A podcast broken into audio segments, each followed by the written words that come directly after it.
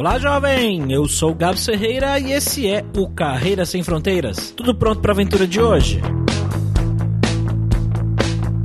A Europa é um lugar que muitas pessoas que trabalham com tecnologia têm vontade de se mudar. E o destino escolhido de várias pessoas que vão para lá é a cidade de Berlim. É lá que vive o nosso entrevistado de hoje, o Fábio. Aqui no Brasil ele já era líder de equipe, trabalhava aí como chefe e quando se mudou para Berlim teve que voltar a desenvolver. Mas ele acabou voltando à área de gerência e ele vai contar pra gente como é que foi essa transição, esse momento e claro, como é a vida em Berlim, os costumes e os perrengues.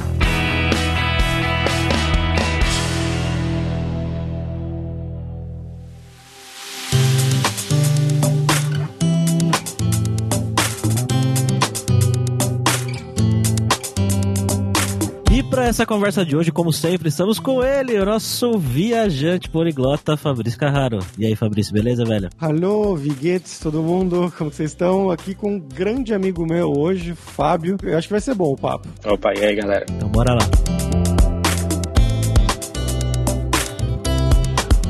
Bom, galera, como sempre, só o nosso jabazinho inicial aqui que o podcast Carreira Sem Fronteiras é oferecido pela Alura Língua, cursos online de idiomas, que eu, Fabrício Carraro, ajudei a desenvolver com métodos que eu utilizei e utilizo para aprender idiomas como francês, italiano, russo, polonês, grego, alemão e assim por diante. E lembre-se que o ouvinte do Carreira Sem Fronteiras tem 10% de desconto em todos os planos, para você estudar todos os níveis de inglês e espanhol com a gente pelo mesmo valor. Então vai lá em aluralingua.com.br e comece a estudar com a gente hoje mesmo.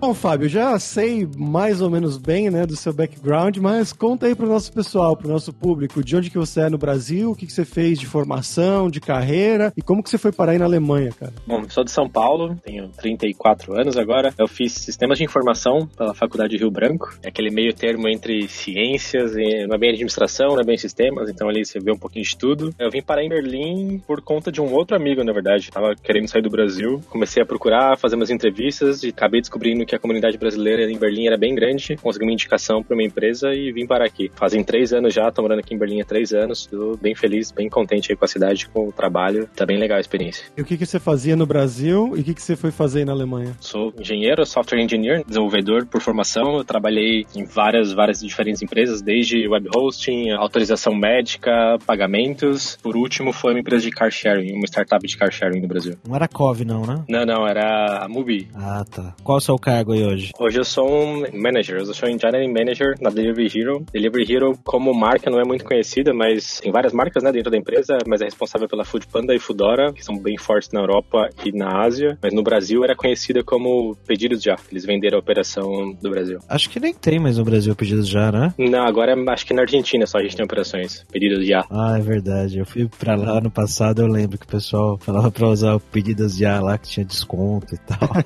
e três anos você tá aí. Isso, três anos. E como é que foi o processo pra ir pra aí? Teve uma série de entrevistas, né? Acho que foram três ou quatro. Normal com RH. A primeira fase ali, um, um exercíciozinho online. Depois uma outra fase mais focado em design de sistemas. E a última fase com o CTO da empresa. Quando eu entrei, a empresa era pequena. Então, assim, era em torno de umas 80 pessoas. E depois a empresa virou parte da Delivery Hero. Não foi sempre parte da Delivery Hero. Como que você chegou, né? Você falou que através de um amigo que você conseguiu esse trabalho, né? Essa indicação, pelo menos. Como é que foi? Você começou a mandar vários currículos ou você mandou só essa? É, então, inclusive o Bruno, que fez um podcast com vocês há um tempo atrás, trabalhava comigo no PagSeguro, a gente trabalhou junto no PagSeguro, e rolou uma onda, assim, da galera saindo do Brasil e indo pra fora do país. Teve gente que foi pros Estados Unidos, teve gente que foi pra Alemanha, pra Espanha, pra vários, vários países europeus aí em geral. E nessa onda, me empolguei também, achei que era hora de tentar alguma coisa. Primeiro comecei a mandar currículo por conta, comecei a treinar o inglês aí, praticar, porque quando a gente fala inglês no Brasil, é aquele inglês técnico que você sabe ler, você sabe jogar videogame, mas ter uma conversa realmente é diferente. Então precisou aí desse warm-up, desse aquecimento para fazer as entrevistas. Aí quando eu me senti confiante o suficiente, aí eu pedi ajuda pros amigos, falei, ó, manda meu currículo, vê se tem uma vaga aí, se pode ajudar a gente. E foi aí que rolou, foi aí que o Bruno me indicou pra Food Panda.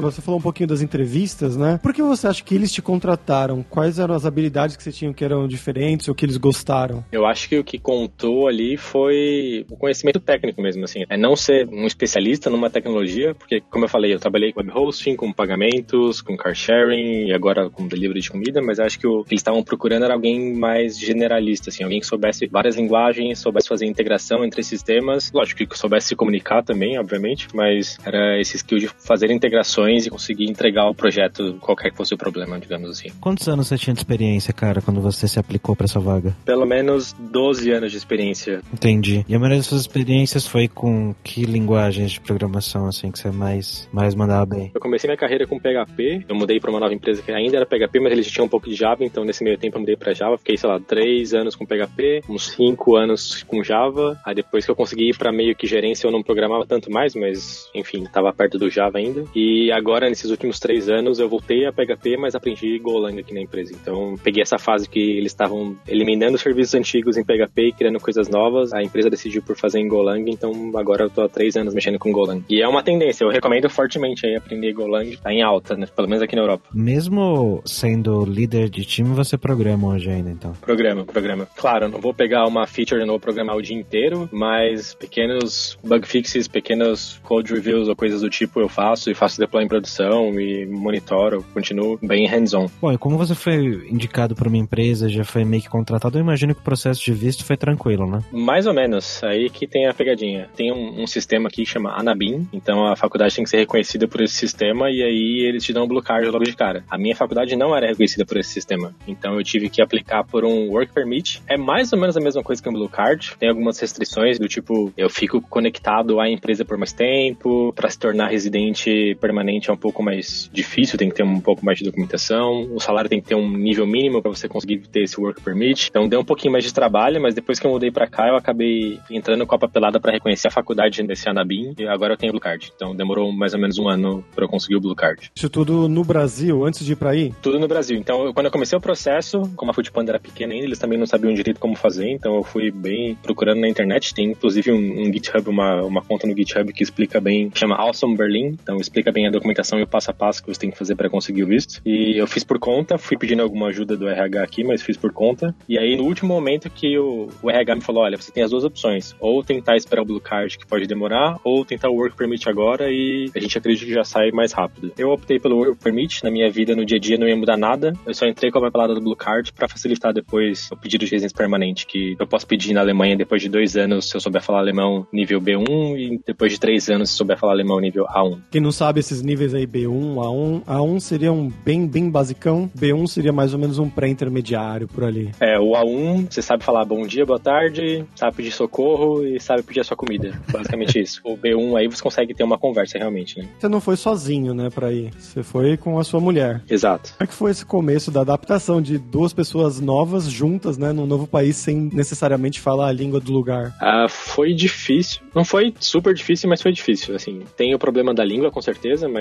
a minha esposa fala inglês, então pra ela foi ok. Não tem. Isso é um, isso é um ponto interessante, porque tem várias esposas, sejam brasileiras ou não, ou acompanhantes em geral, que vêm acompanhando quem vai trabalhar, que não fala inglês. E aí rola sempre essa dúvida: vou estudar inglês ou vou estudar alemão? Tem vários casos aqui na empresa disso. O problema do começo, pra gente, o maior foi que não ter uma casa definitiva, então a gente teve que mudar três vezes até achar um apartamento decente e definitivo. E é muita burocracia, assim. Quando você chega, mesmo tendo o site lá do, no GitHub, o Awesome Berlin, pra te ajudar com o passo a passo, é muita burocracia. É abrir conta, é registrar, é ver qual a categoria de imposto de renda que você vai pagar, é documentação do trabalho, muita, muita documentação mesmo. Então foi bem estressante no começo ali focar no trabalho e focar nessa burocracia. Mas tirando isso, depois que passaram-se uns três, seis meses que a gente conseguiu ter uma casa num lugar que a gente gosta, com um contrato mais longo, e aí foi só se adaptar mesmo. E falando inglês. Se não falasse inglês seria mais difícil, mas falando inglês foi tranquilo.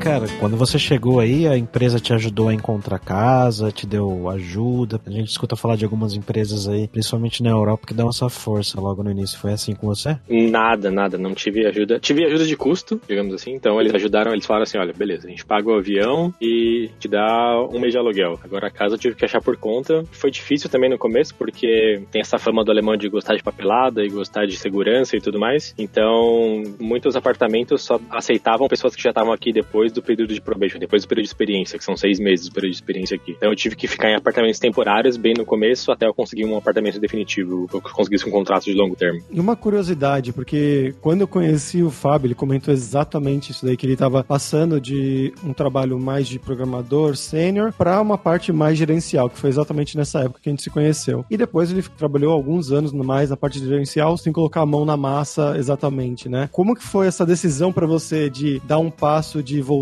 a programar ou continuar na gerência simplesmente para ir para fora? Foi uma decisão interna de eu quero sair mesmo e eu não me importo ou foi algo que você não queria fazer, voltar a botar a mão na massa? Quando eu comecei a aplicar para as vagas, né, na verdade, a galera perguntava, mas você agora é gerente, como que é o seu dia a dia? E aí eu via que não batia com o dia a dia das empresas daqui. Então, existe, mas não é muito comum um gerente que não programa. Eles querem um gerente hands-on. E né, no PagSeguro que a gente estava era um gerente gerente. Eu gerenciava projeto, gerenciava escopo, mas não era todo mundo que codificava, pelo menos no meu time ali. Aí eu decidi, depois de fazer três, quatro, cinco entrevistas, até mesmo aplicando para vagas de programador, quando aplicava para programador, eles falavam, mas você agora é gerente, por que você está querendo aplicar programador? E quando ainda assim eu aplicava para ser um desenvolvedor, eu acabava não passando no, nos testes de algoritmo, por exemplo, coisas do tipo. Algumas portas foram se fechando, aí eu falei, quer saber, eu vou voltar para ser um programador, não importa a empresa que eu decidi para startup. E nessa startup foi muito legal, porque era uma startup que estava começando realmente do zero, o car sharing. Eu como desenvolvedor back-end, depois acabou contratando mais um back-end, desenvolvedor iOS, um desenvolvedor Android e um web. E já a CEO. Então era um time muito pequeno que eu pude fazer, construir alguma coisa do zero, que está rodando, está no ar ainda, e contou muito para a hora que eu fui aplicar para uma nova aqui na Europa. Então, quando eu já tive esse background de construir algo do zero, contratar pessoas, ter esse hands-on no meu dia a dia, acho que fez bastante diferença. Mas foi uma decisão consciente, como você falou. Eu decidi dar um step back,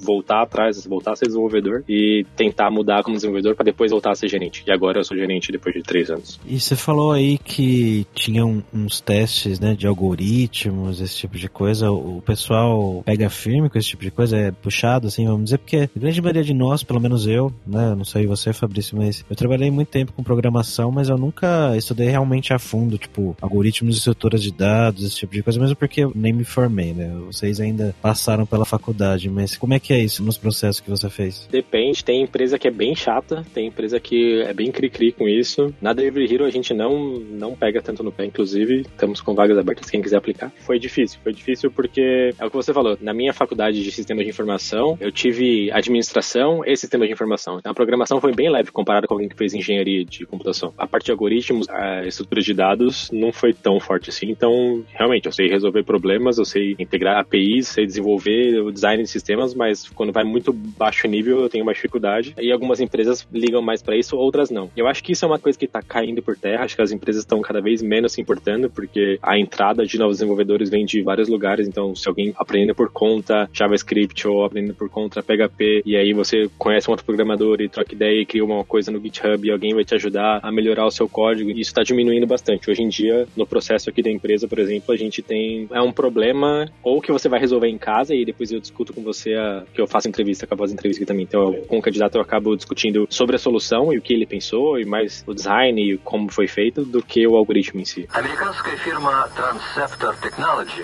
приступила к производству компьютеров «Персональный спутник». E vamos agora para o nosso momento viajante poliglota com o Fabrício Carraro, que por um tempo viveu na Alemanha, então eu acredito que ele vai ter algumas coisas legais para contar pra gente. Morei no sul da Alemanha, na Baviera, em Passau. É um pouquinho longe, já fui visitar o Fábio algumas vezes em Berlim, na casa dele lá. Inclusive, a última vez, a primeira dica que eu vou dar aqui hoje é um seriado que eu conheci mais ou menos através quando eu tava a última vez na casa dele, como visita, dormindo num colchão na sala dele, abraçado com o cachorro, que é um seriado que ele tava assistindo com a mulher dele, que é o The Man in the High Castle, que é O Homem do Castelo Alto, que é um livro famosíssimo do Philip K. Dick, que conta uma história paralela. É um seriado americano, mas eles falam em alemão também, falam em japonês, que é uma história paralela. E se a Alemanha nazista tivesse vencido a Segunda Guerra Mundial? O eixo, né? A Alemanha e o Japão. E aí eles criam uma sociedade, o mundo, né? Desenvolve a história, um drama baseado nesse e se, né? E se tivesse acontecido assim? É muito, muito interessante. Do meio pro final a série fica mais sci-fi até. Eu acabei de terminar a série essa semana passada. Todas as temporadas são quatro temporadas no total. Gostei bastante e recomendo aqui. E um outro ponto que eu recomendo também, em Berlim, é uma coisa bem escondida até, que eu conheci inclusive nessa última vez que eu tava em Berlim, ficando hospedado na casa do Fábio, que é o Memorial de Guerra Soviético. A gente foi para lá conhecer. Acho que você nem conhecia ainda, né, Fábio? Também não conhecia, também não conhecia muito legal. É do lado de um parque gigante e é um lugar sensacional. É impressionante a, o memorial soviético. É uma área enorme que foi construída para homenagear os soldados do Exército Vermelho, russos, soviéticos em geral, que morreram nessa batalha de Berlim no final da Segunda Guerra. E ali tem um cemitério também, e tem o fogo, uma chama que nunca se apaga. É bem bonito e é um ponto meio que escondido, pouca gente conhece. Então, uma pérola aí de Berlim para vocês. E eu queria perguntar pro Fábio também, o que, que você gosta de fazer aí pro lazer em Berlim? Cara, eu gosto de ir em bar escondido em Berlim. Tem muitos bares que você não dá nada, assim, bares que. Deixa eu fazer um comparativo aqui. Em São Paulo, a gente tá acostumado a ir. Você vai fazer um happy hour, você vai num bar, a gente tá acostumado a ir em lugares bonitos, ou com drinks chiques, ou que as pessoas estivessem super bem. Aqui em Berlim, essa rota de bares underground é sensacional. A cerveja é barata, os drinks são baratos, tem música legal. É... A minha diversão de final de semana é ir pra esse roteiro de bares undergrounds. Eu sempre falo aqui no podcast, Berlim é uma cidade hipster em tudo, né? Sim, sim, sim, totalmente. E é aquele mito de que o alemão bebe cerveja quente, é verdade? É verdade, é verdade. Já acostumei, pra falar a verdade, mas é verdade. Temperatura ambiente ali, ninguém toma cerveja super gelada. Uma porque a cerveja é um pouco mais forte, talvez. Nem todas, mas em geral, as cervejas são mais pesadas, não mais fortes, mas mais pesadas. Mas é verdade, sim. Bem difícil você achar um lugar que tenha cerveja brincando gelada com aquela, aquele mofo que a gente costuma brincar. A não ser que seja da torneira e quando não tá na torneira, vem um pouco mais gelada e tal. Mas de garrafa, é bem comum tomar em temperatura ambiente.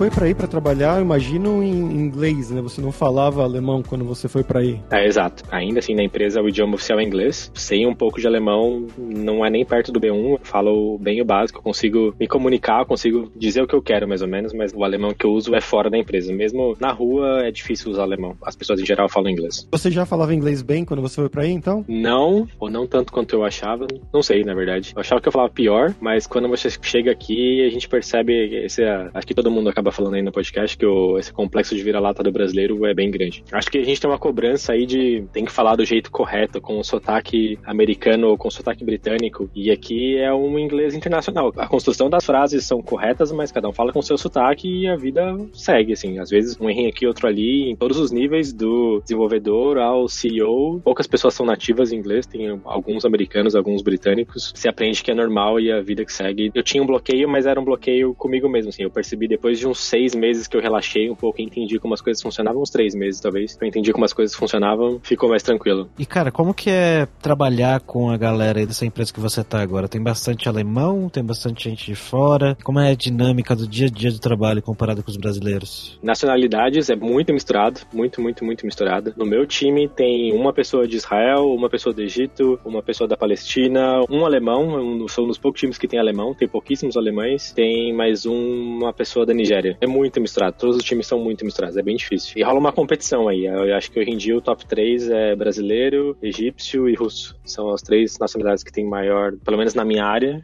não na empresa inteira, mas na minha área, mas é bem misturado. E o dia a dia eu diria que é bem mais relaxado do que São Paulo. Claro, às vezes a gente trabalha algumas horas extras ou tem algumas coisas para fazer fora do horário de trabalho, assim, mas é bem mais relaxado. Se você chegar às 8 e sair às 5, é tranquilaço.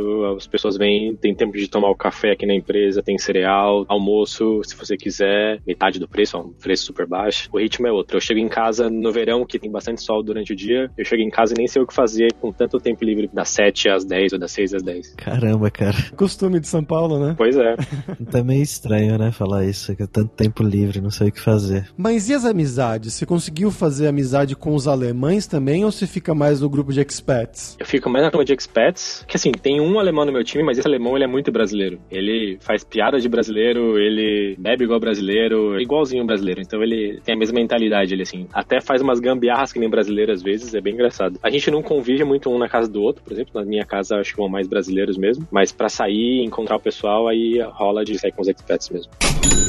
Vamos falar sobre dinheiro. Eu queria que você contasse pra gente como é que é a relação do seu salário, né? O quanto você ganha a sua qualidade de vida comparado ao que era em São Paulo. Que a gente sabe que, pelo menos no geral, pessoas que trabalham na área de tecnologia e têm cargos um pouco mais altos, a gente tem um salário razoável, né? Como é que é aí essa questão? Olha, não tendo o que reclamar. O custo de vida é baixíssimo, aluguel é caro. Acho que o meu maior gasto no mês é com aluguel. Eu moro num apartamento de 60 metros quadrados, contando com, sei lá, luz, internet internet e tudo mais, dá uns 1.300 euros. Esse é o, é o, maior gasto que eu tenho no mês. O resto são compras. Compras é muito barato, cerveja, você pode comprar vinho, queijo, todos os outros gastos são bem de boa. Transporte também é muito barato, então a minha qualidade de vida melhorou muito. Assim, eu moro a 25 minutos do trabalho, como eu falei, chego cedo em casa, tenho tempo de sobra, consigo viver muito melhor que no Brasil, eu acredito. Quando eu me mudei para Passau, lá no sul da Alemanha, não sei se isso é só na Baviera ou em algumas regiões da Alemanha, mas na hora de você registrar, né, para pagar os seus impostos, eles te perguntam qual é a sua religião, porque eles já deduzem diretamente uma parte do seu salário para pagar como imposto para a igreja, como se fosse um dízimo, assim, que você já. Só que eles já tiram do salário na hora. Aí você fala, ah, tenho religião tal, ou sou ateu, ou seja lá o que for, e aí eles fazem baseado nisso. Em Berlim é assim também? É assim também, é assim também. Eu acredito que na Alemanha inteira, mas é assim também. Dependendo da sua religião, eles descontam certo na folha. É bem engraçado. Não sei se é bom ou ruim, mas para quem quiser contribuir, é opcional, claro, né? Você pode colocar que não suporta nenhuma também, nenhuma religião e tudo bem. Ah, uma coisa que talvez seja importante falar é que o imposto também é diferente para quando você é solteiro e para quando você é casado. Então, no meu caso, sendo casado, eu pago menos imposto. E é um pago muito menos imposto do que quem é solteiro. Vale bem a pena. Ok, we've had a problem here. Uh, Houston, we've had a problem. Oh, no! Agora é a hora do perrengue, aquela hora feliz, que eu quero que você conte pra gente gafes, micos, histórias engraçadas que você se lembra que aconteceram aí em Berlim com você. Putz, cara, eu acho que a, a mais recente, a gente tava no parque com o pessoal, com os brasileiros, fazendo um churrasco, tomando uma cerveja. E como você sabe, eu tenho um cachorro, mas meu cachorro não é muito educado pros padrões alemães aqui, né? Então, num segundo de distração, que a minha esposa tava indo no, banheiro, ela ficou meio distante, e eu tava conversando com o pessoal, no segundo de distração, o cachorro escapou e saiu eu correndo atrás do cachorro no meio do parque, o cachorro pulando em todo mundo, eu tendo que tentar pegar ele pela coleira, ficou, foi bem, bem engraçado. Eu quase caí, ele derrubou um monte de gente, derrubou um monte de coisa. Deu um trabalho, passei uma vergonha, mas tá tudo bem. Ninguém ficou bravo. Porque não tinha ninguém filmando esse momento, né? Pois é, pois é. Vídeo cacetadas. É, pra quem não sabe, eu, como eu falei, eu dormi abraçado com o cachorro deles, quando eu tava lá na casa deles. E uma noite, inclusive, eu tava dormindo, no meio da noite, três, quatro da manhã, não lembro. Eu acordei por algum motivo assim, porque o cachorro tava andando na cama. Aí eu olhei pra ele, ele tava meio que fazendo um uh, uh, aquele coisa de gorfo. E aí eu, meu Deus, meu Deus, picles. Aí eu coloquei ele do lado de fora do, da cama. Passou dois, três segundos, ele gorfou no chão. Falei, nossa, por muito, muito pouco ele não gorfou em mim quando eu tava dormindo. É, escapou por pouco mesmo.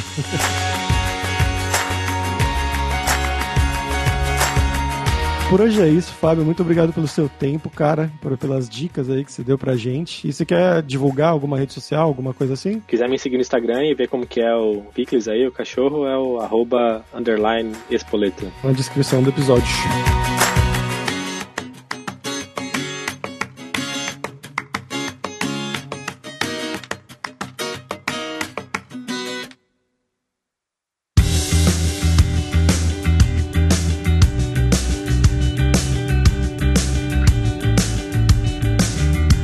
Pessoal, Fideazen, por hoje é isso e muito obrigado pela sua audiência. E entre no nosso grupo no Facebook, o Carreiras Sem Fronteiras, para você ter mais dicas sobre empregos, mercado de trabalho no exterior, tecnologia e também sobre a língua inglesa ou algum outro idioma, quem sabe o alemão. E não deixe de conhecer a Lura Língua para você reforçar o seu inglês e o seu espanhol e dar aquela força, tanto no seu currículo quanto na sua vida profissional. Bem como o Fábio falou aqui no episódio da importância que foi do inglês para ele trabalhar lá fora, que a maioria do pessoal fala só em inglês na empresa dele, em muitas empresas em Berlim, mas também para a esposa dele no dia a dia, na vida, para conversar com as pessoas realmente em inglês, né? E só lembrando que o ouvinte do Carreira Sem Fronteiras tem 10% de desconto em todos os planos. Então vai lá em aluralingua.com.br barra promoção, barra carreira e começa a estudar com a gente hoje mesmo. Além também, é claro, da alura.com.br que tem mais de mil cursos de tecnologia. Passamos dessa meta, agora é a hora de duplicar a meta. Tanto nas áreas de programação, que é exatamente a área do Fábio aí, PHP, Java, Golang, tudo que ele trabalhou, marketing também, design, business, soft skills. Tem curso para você criar o seu currículo para mandar para o exterior, então com certeza vai ter o curso para você. Então, pessoal, até a próxima quarta-feira com uma nova aventura em um novo país. Tchau, tchau.